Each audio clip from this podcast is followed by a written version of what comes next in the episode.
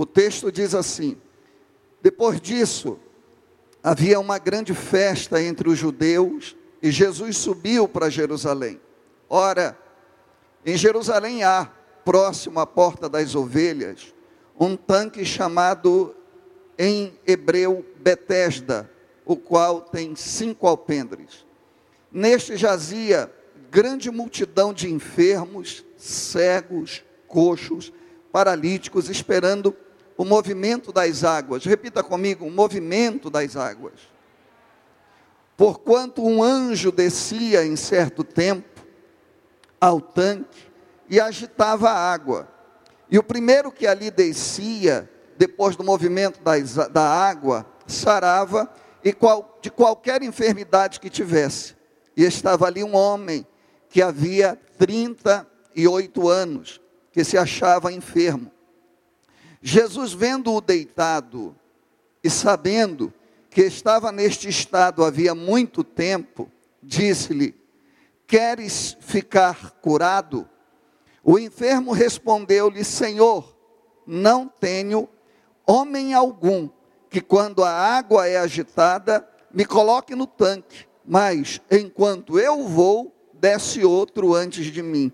Jesus disse-lhe: Levanta-te, toma a tua cama e anda. Logo aquele homem ficou são, tomou a sua cama e partiu.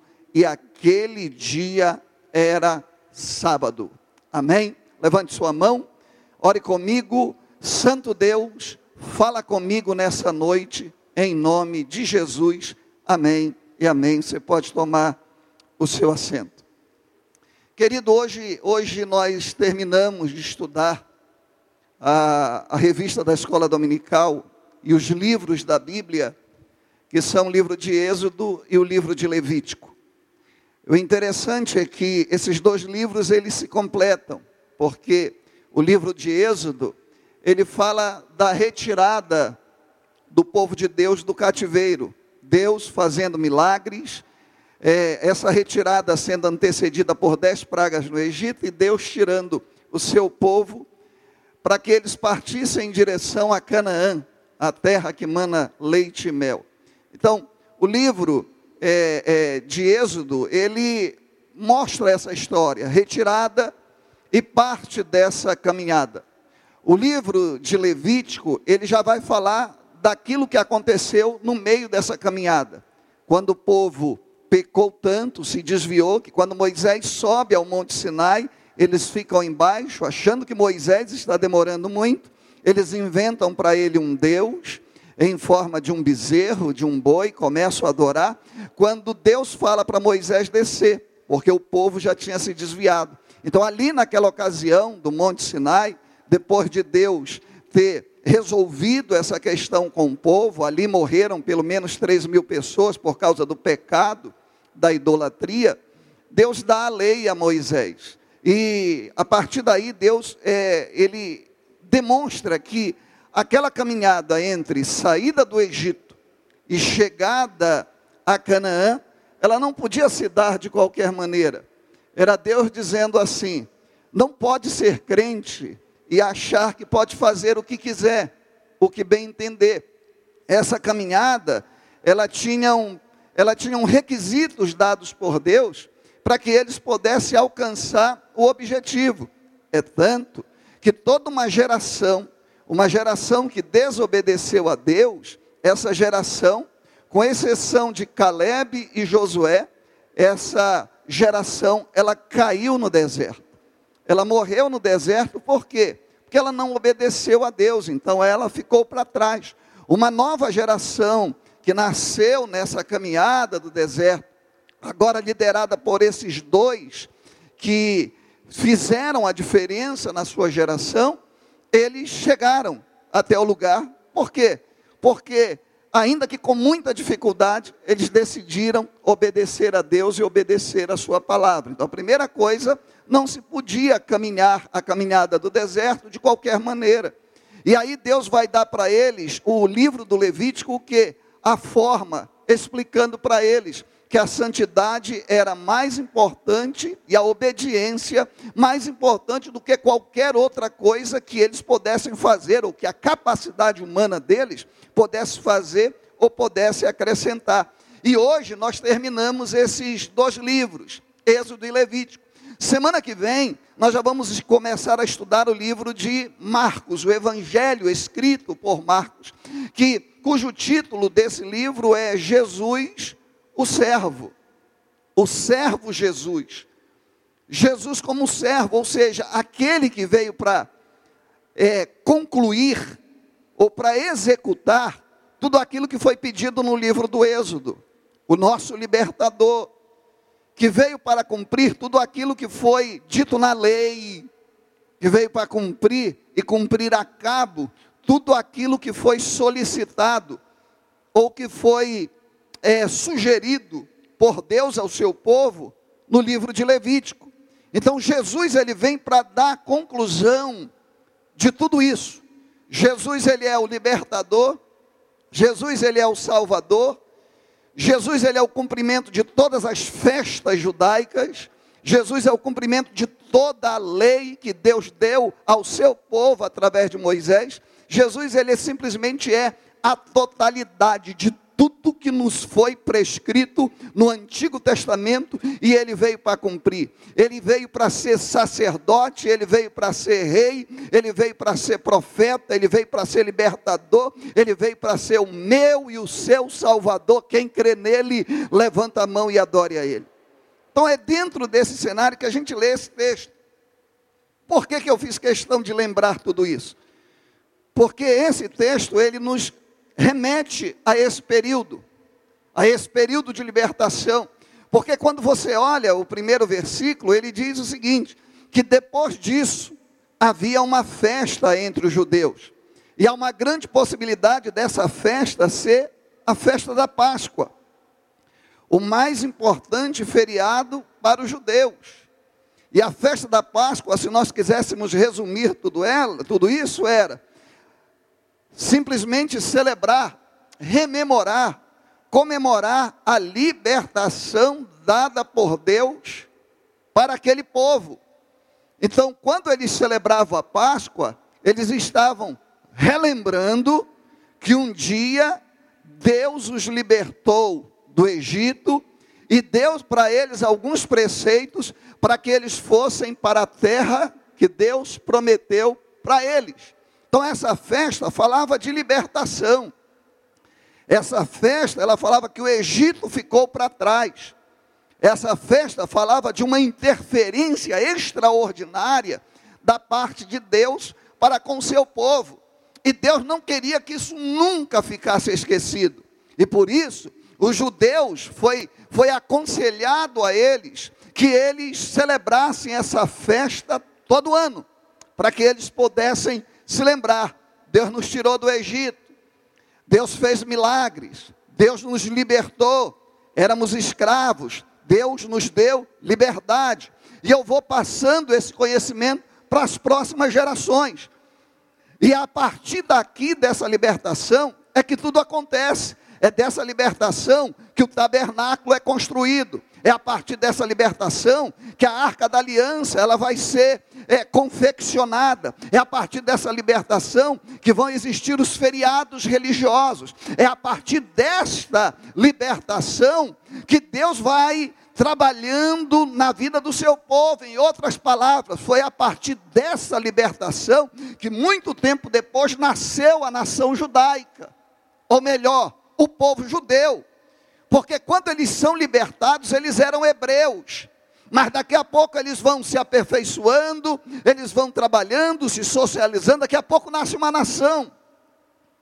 Depois desse de tudo isso que acontece, eles se transformam e aí eles passam a ser essa nação, esse povo judeu. E o que, que acontece agora? Deus se manifesta e tinha essa, e provavelmente Jesus ele está subindo para Jerusalém para ir para essa festa importante. Por quê? Porque todo judeu prezado, ele participava dessa festa. Era o acontecimento religioso, era o maior acontecimento nacional. Se os judeus estivessem espalhados, eles passavam um ano se preparando, guardando recurso, trabalhando, para que eles pudessem se encontrar nessa festa, pudessem ver o sacrifício, pudessem entrar no templo do Senhor para adorar e pudessem rememorar, relembrar de tudo aquilo que Deus havia feito por eles. E nessa festa, que era mais importante, era uma festa que falava de quê? De libertação. Era uma festa que, que falava sobre o princípio de tudo, da misericórdia de Deus para com a vida deles. Afinal de contas, eles entraram 70 pessoas, um pouco mais, no Egito, e agora eles são milhões de pessoas. Aqui eles já são uma nação estabilizada. Aí você imagina, então todos iam, e Jesus por todo o tempo participou dessa festa. Só que Jesus percebeu um negócio: que na comemoração, na festa da libertação, ela aos poucos havia se tornado apenas um emblema muito distante daquilo que era a vontade central de Deus. E aí você vai perceber que Jesus, embora indo para essa festa, Jesus ele vai aproveitar, eu poderia usar um termo aqui de que Jesus ele vai cortar caminho ou que Jesus vai desviar caminho, mas Jesus nunca se desviou, nem caminho Jesus se desviou. E o que que acontece? Jesus, ele indo para a festa, ele percebe o um negócio. Que a festa havia se tornado cada vez mais uma festa teórica, sem a profundidade que ela merecia.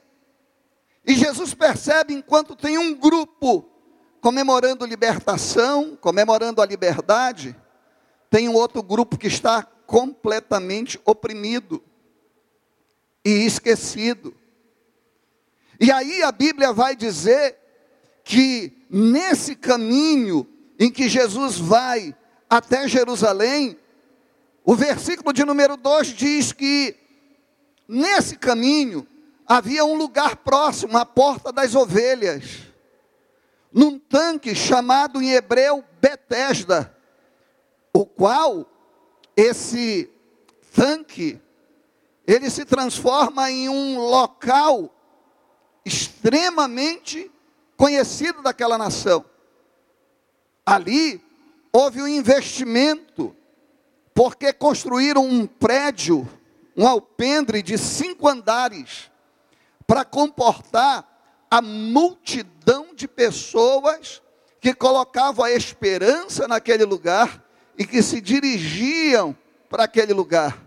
Aí Jesus faz uma análise rápida e ele diz: Estou subindo para a festa da liberdade, para a celebração da libertação, enquanto tem um grupo de pessoas e tem um lugar preparado para que os oprimidos, os escravizados pela doença, pelos males desse mundo, são colocados e são esquecidos naquele lugar. Na mente do nosso Salvador passa que ele diz: Eu não posso ir para a festa da liberdade, enquanto existe um grupo de pessoas que estão esquecidas e oprimidas. Aí a Bíblia Sagrada vai nos dizer que Jesus, ele, em vez de seguir diretamente para Jerusalém, ele passa primeiro nesse lugar. E qual era a característica desse lugar? O que era que tinha chamado a atenção de Jesus para ele, momentaneamente, abrir mão da festa para ir a esse lugar? A Bíblia descreve esse lugar como sendo um lugar onde havia uma grande multidão de enfermos, cegos, coxos, paralíticos, lugar onde existiam pessoas que tinham situações extremamente complicadas na sua vida. As pessoas que estavam ali, elas estavam ali porque aquele lugar já era a última esperança para elas. E esse lugar, em relação a esse lugar, é criada uma lenda, uma suposição que foi se tornando verdade a qualquer momento, com o passar do tempo. Por quê? Porque Jerusalém era, era respeitada como a cidade centro da adoração ao Deus Jeová, ao Senhor nosso Deus. Então as pessoas começam a entender que naquele lugar tudo é diferente, tudo é sagrado. E aí eles começam a criar algumas coisas que, embora a Bíblia diga, ela fale a respeito, a gente vai perceber que isso aqui era invenção humana que foi sendo colocada, colocada, e daqui a pouco a esperança desse povo passa a ser numa ficção, em algo que é extremamente absurdo de compreender que Deus estava nesse negócio. Por quê? Porque eles iam para aquele lugar.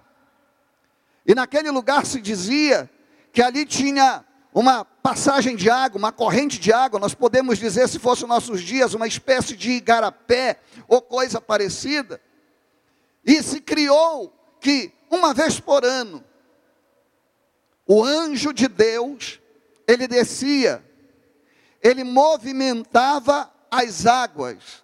E nesse movimento das águas, quem corresse e mergulhasse primeiro, uma vez por ano, quem chegasse primeiro, que mergulhasse, seria curado de qualquer que fosse a doença. Olha que coisa interessante. Estava endeusando uma lenda. Por quê? Porque mais uma vez cria-se que, como aquela terra era a terra da adoração a Deus, as coisas que existiam naquela terra tinham poder por si só. E aos poucos eles foram deixando de ser dependentes de Deus. Ou seja, a festa existia, mas a festa estava começando a deixar Deus de fora as lendas espirituais começaram a existir, mas essas lendas começaram também a deixar Deus de fora. Eu quero te dar uma comparação. Por exemplo, tem gente que viaja para Jerusalém e traz de Jerusalém o sal do Mar Morto. Traz a terra do deserto e trazem dizendo: Olha, isso que eu trouxe é de Israel, e por ser de Israel tem poder. Não há nada em Israel que tenha poder a não ser o Deus de Israel. Quantos de vocês estão entendendo? E digam glória a Deus. Então aqui eles estão com essa coisa na cabeça. Pastor, mas a Bíblia diz isso não é verdade, não é verdade, não tem chance de ser verdade. Por quê? Porque aqui era a lei do mais forte. A Bíblia faz questão de dizer que existia uma multidão. O que é que a Bíblia descreve como uma multidão? Uma multidão, muita gente, com várias classes de doenças: cegos, coxos, paralíticos e toda espécie de doença. Se isso fosse verdade, o nosso Deus é um Deus de competição. Se isso fosse verdade, essa verdade estaria dizendo que com Deus vence quem é mais forte. Enquanto a palavra de Deus diz que quanto mais fraco, melhor, porque quando eu estou fraco, o poder de Deus se aperfeiçoa na minha fraqueza. Mas a lenda diz o seguinte: quem tem mais força, corre primeiro e vai ser curado, mas é só um. E aqui tem uma multidão uma multidão, provavelmente muito mais do que cem. Significa que para todos serem curados precisaria ter, se fossem cem, pelo menos cem anos. E a multidão começando primeiro. E aí o que, que acontece? Eles começaram a acreditar nisso. E pior, esse lugar passou a ser tão frequentado que os governantes eles percebem aquilo e eles passam a dar uma força. eles constroem um prédio de cinco andares. E por que esse prédio de cinco andares? Porque tinha muita gente. E aquilo ficaria feio para o governo. Aquela multidão de pessoas ali se oprimindo. Então ele vai dar uma força. E ele diz: vamos construir um prédio, vamos abrigar as pessoas dentro desse prédio. E aí na cultura começa a ter o quê? Quando não tiver mais jeito, leva para lá, esquece lá. Porque lá um dia o problema vai ser resolvido. Os mais ricos diziam assim: preciso de cura, não consegui cura de outra forma. Vou pegar os meus escravos e vou colocar os meus escravos lá postos. E quando a coisa acontecer, eles me pegam, me levam para lá e vence o mais forte. Gente, com Deus não vence o mais forte. Com Deus vence o obediente. Com Deus vence o que se humilha. Com Deus vence o necessitado.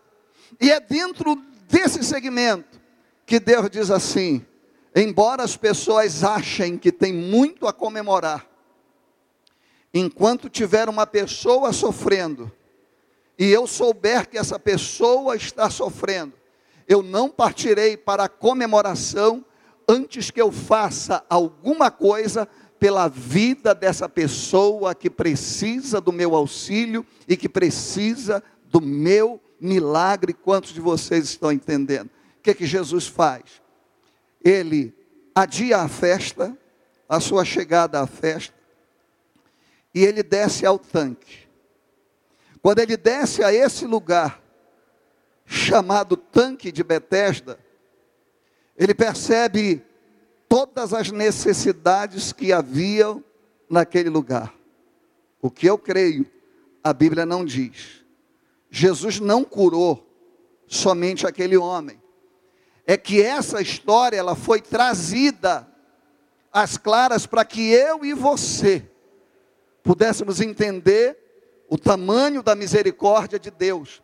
Porque pastor Jorge, eu não acredito, a semelhança da última mensagem que eu preguei, eu não acredito que Jesus ele passaria, ele indo para a casa de Jairo, para curar a filha de Jairo, ele não deixaria passar despercebido uma mulher que tocou nas olas de suas vestes, ele parou no meio da caminhada e ele curou aquela mulher. Por quê? Porque para Jesus, aonde há necessidade, há suprimento para aqueles que buscam a sua presença. Então eu não consigo entender que Jesus passaria vendo a necessidade daquelas pessoas que todas aquelas pessoas estavam naquele lugar porque queriam receber o milagre, Jesus não deixaria passar em branco.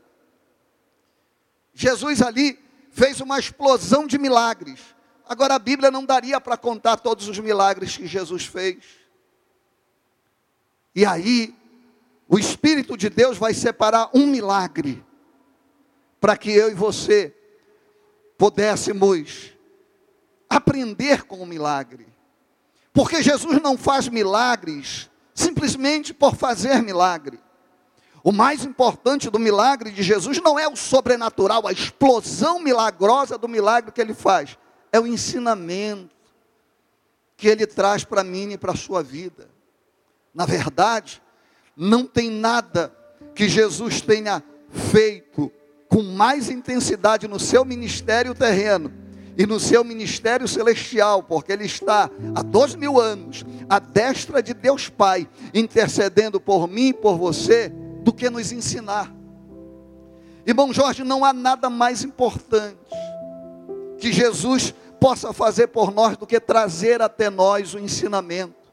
Jesus é tão extraordinário, queridos, que Ele está nos ensinando a cada dia, e é isso que eu queria que você entendesse, você, meu irmão, que está aqui à frente, no meio do salão, lá atrás, que não consigo nem definir muito bem o seu rosto.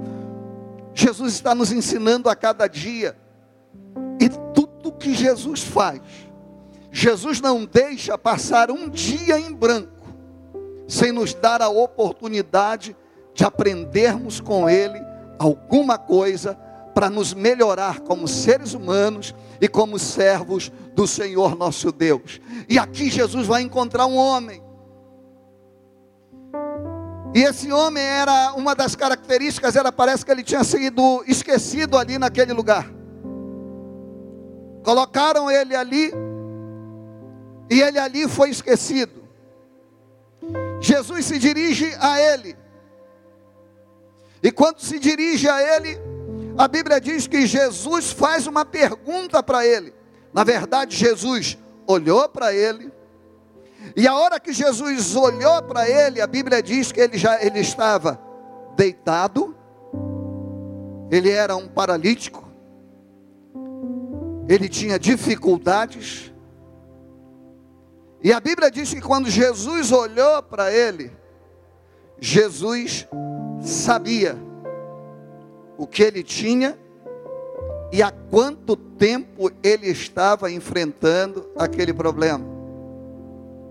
E a Bíblia vai dizer que o problema daquele homem durava 38 anos exatamente o tempo de uma geração no período de Jesus uma geração inteira. É bom você se lembrar que esse nosso mestre Jesus, ele viveu nessa terra em corpo físico 33 anos. Então a expectativa de vida era muito baixa. É tanto que a gente vê no evangelho, a gente vai ver jovens partindo, martirizados. Exceção João, quando escreve o Apocalipse, que provavelmente viveu mais de 90 anos. Há exceção na regra, mas a exceção nunca vai ser regra. Uma geração inteira esperando no aquém, uma geração inteira desperdiçando a sua fé, a sua confiança em Deus. E aí Jesus, sabendo disso, faz uma pergunta, porque o verso de número 6 diz: E Jesus, vendo este deitado, e sabendo que estava neste estado havia muito tempo, disse-lhe: Queres ficar são? Olha só, queridos. Amados, olha o cuidado de Jesus. Olha o cuidado de Jesus. Olha o ensinamento de Jesus. Primeiro que parece um absurdo a pergunta que ele faz, mas Jesus é assim. Por quê? Porque Jesus, antes de fazer o um milagre, ele quer nos ensinar. Ele faz uma pergunta que a resposta era óbvia. Todas as pessoas que estavam ali queriam receber cura. E Jesus vai se dirigir para aquele homem vai perguntar para aquele homem: Tu queres ser curado? Pergunta para o seu irmão, pergunte para ele, veja a opinião dele, depois você me fala. Precisaria fazer essa pergunta? Sinceramente, precisaria fazer essa pergunta? Jesus sabia que ele queria ser curado, sim ou não? Então, para que, que Jesus faz essa pergunta? Porque Jesus nunca faz milagre de qualquer maneira. Jesus ele tem o seu modus operandi de fazer o milagre. Amém? Olha para a pessoa que está do teu lado e diga para você pode até não acreditar, mas Jesus está trabalhando para fazer um milagre na sua vida. Quantos querem adorá-lo pela sua bondade, pela sua misericórdia? E ele faz essa pergunta: Queres fazer, queres ficar curado? Só que Jesus vai encontrar naquilo que para Jesus é tão simples, naquilo que para Jesus é num piscar de olhos, eu queria que você agora parasse para entender o psicológico desse homem. Jesus fazia uma pergunta dizendo: Eu estou aqui para facilitar a tua vida. Só que a mente desse homem está tão perturbada pelas decepções, e Jesus não poderia curar o corpo antes de curar a mente desse homem. Por isso o apóstolo Paulo, quase que chorando, ele levanta um clamor, ele faz um apelo à igreja que estava em Roma, e ele diz: Rogo-vos, pois, irmãos, pela compaixão de Deus, que apresenteis os vossos corpos vivos, santos e agradáveis a Deus, que é o vosso culto racional Aí ele vai dizer: Não vos conformeis com o que vocês estão escutando por aí, e não vos conformeis com este mundo. Aí ele diz: Mas se deixem transformar pela renovação do entendimento, da mente de vocês, porque o diabo trabalha para cauterizar a nossa mente e complicar aquilo que Deus facilitou. Irmãos, nós temos tanto bloqueio para acreditar na misericórdia, na presença de Deus, nós, os seres humanos em geral, que nós usamos às vezes o nome de Deus como se fosse tão difícil, que a gente diz assim, quando tudo dá errado, a gente abre a boca e diz assim: ah, só Deus. Já prestou atenção? Ah, olha, acabou o dinheiro, o câncer se espalhou, a depressão tomou conta, o casamento está se acabando. A gente balança a cabeça assim, diz: Poxa, infelizmente, só Deus. Enquanto que era para ser diferente, era para a gente receber a má notícia e a gente dizer: tudo bem, vou para a presença de Deus, porque Ele tem a primeira palavra, Ele tem a segunda palavra, a palavra do meio, a última palavra é a palavra de Deus que vale para a minha vida. Quem está entendendo, diga glória a Deus, porque eu quero que você abra sua mente nessa noite. Aí Jesus vai perguntar para ele, aí você vai perceber que Jesus precisava perguntar. Que por mais obscuro que parecesse, por mais absurdo que parecesse, Jesus precisava perguntar. Por quê? Porque a mente dele não estava preparada para receber o milagre. Ele não ia entender. E aí o homem responde para ele, o enfermo lhe respondeu: Senhor, eu não tenho ninguém que quando a água é agitada, me coloque no tanque. Mas enquanto eu vou, desce outro antes de mim. Ou seja, ele está dizendo, ele estava colocando o futuro da vida dele. Ele estava colocando a mudança da vida dele na vida de pessoas. Mas ele estava tão aprofundado nisso, que Deus está perguntando para ele: Eu posso te ajudar? E ele não responde a pergunta de Jesus, ele vai colocar a culpa nos outros. Olha, gente, tem muita gente que veio para o culto dessa forma hoje, que está com um sonho, com um desejo na sua vida, mas está dizendo não vai dar certo porque não tem quem me opere não vai dar certo porque eu não tenho condições, eu não tenho dinheiro para fazer isso.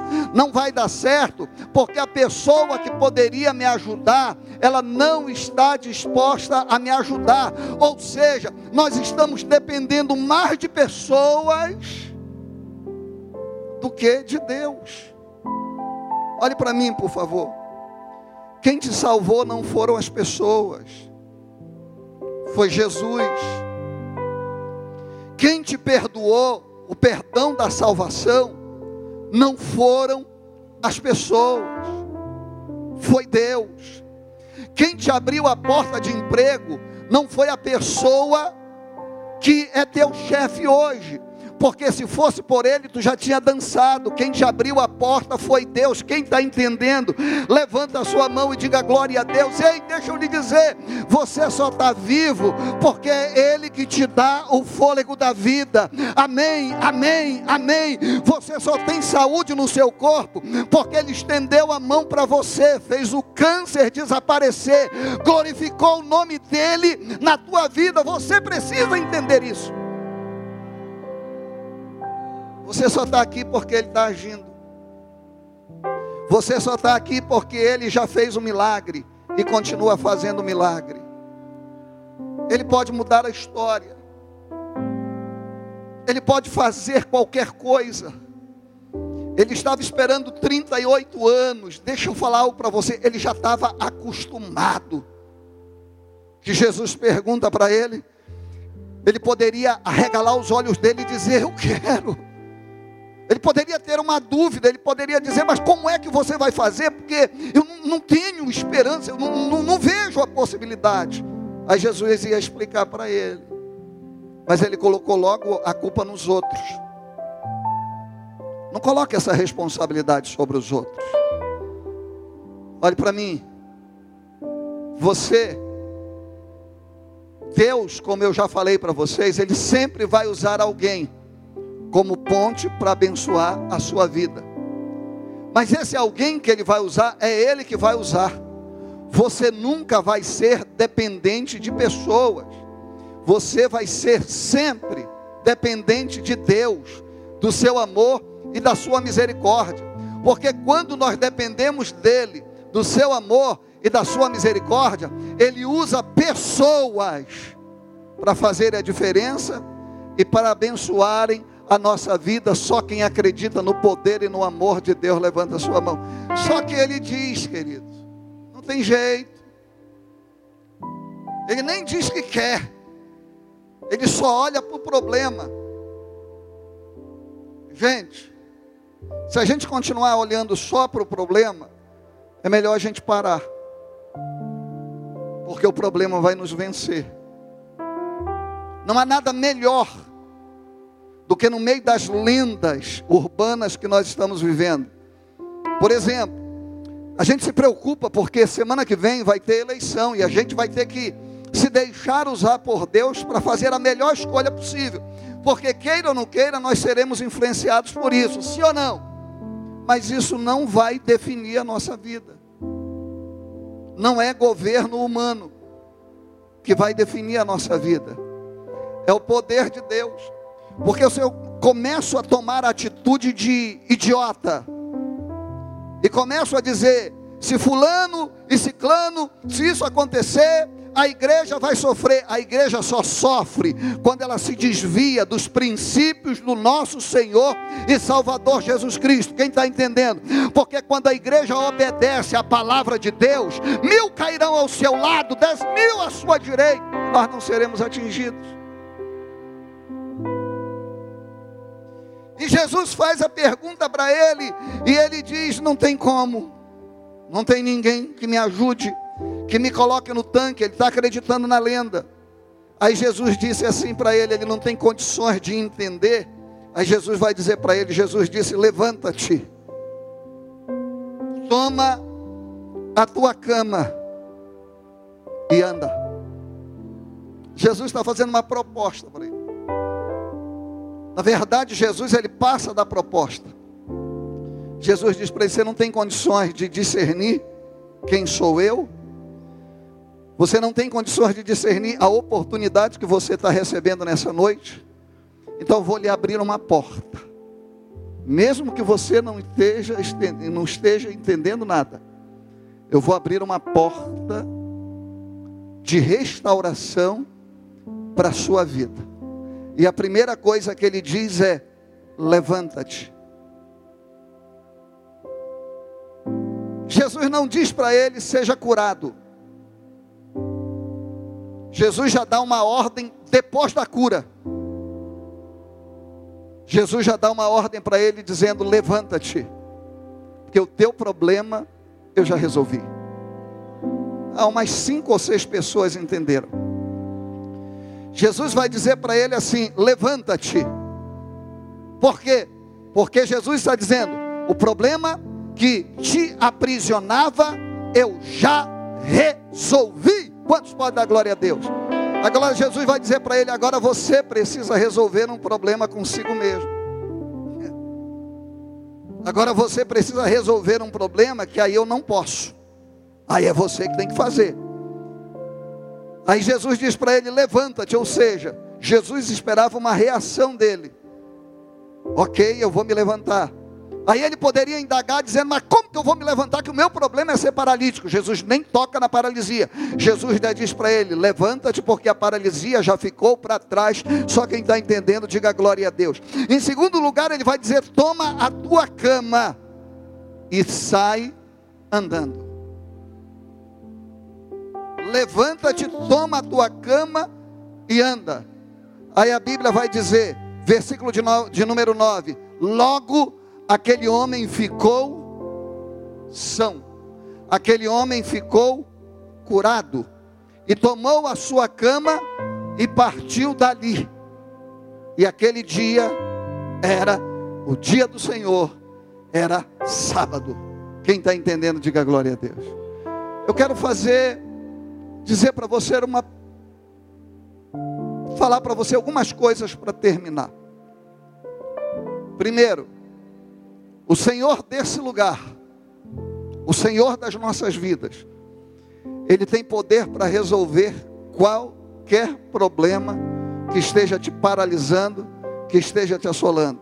Seja ele da ordem financeira, seja ele da ordem psicológica, seja ele da ordem física, seja ele da ordem intelectual, seja ele da ordem espiritual. Jesus está aqui e está fazendo para você uma pergunta: você quer receber ajuda? É a pergunta que ele está fazendo para todos nós. Posso entrar aí, onde a medicina disse que não pode? Posso entrar aí, aonde o dinheiro não consegue comprar, onde o dinheiro desapareceu? Posso entrar aí nessa empresa que já está com falência declarada? Posso entrar aí? Posso entrar aí nesse negócio aonde o câncer já assolou? Aonde o câncer tem multiplicado, posso entrar aí para tocar no nervo, posso entrar aí para tocar no sangue, posso entrar aí aonde o médico te desenganou e disse: alguns meses de vida, aproveita a tua vida da melhor forma. Jesus está dizendo: posso entrar aí? Jesus está dizendo assim: o marido foi embora e ele já está querendo o divórcio. Posso entrar aí para mudar essa história? É ele que está perguntando: posso entrar aí? E por favor, não faça como esse homem, não coloque desculpa nos outros. É Ele que está perguntando para você: posso entrar? Quem deixa Ele entrar, levanta a sua mão e diga glória a Deus. Aí ele fala uma segunda coisa: quando ele diz posso, ele diz eu vou resolver. Aí ele vai dizer assim: então eu faço a minha parte e te faço uma seguinte proposta: te levanta, acredita que você já venceu esse problema. Te levanta. Toma o lugar da tua opressão. Toma o lugar da tua humilhação.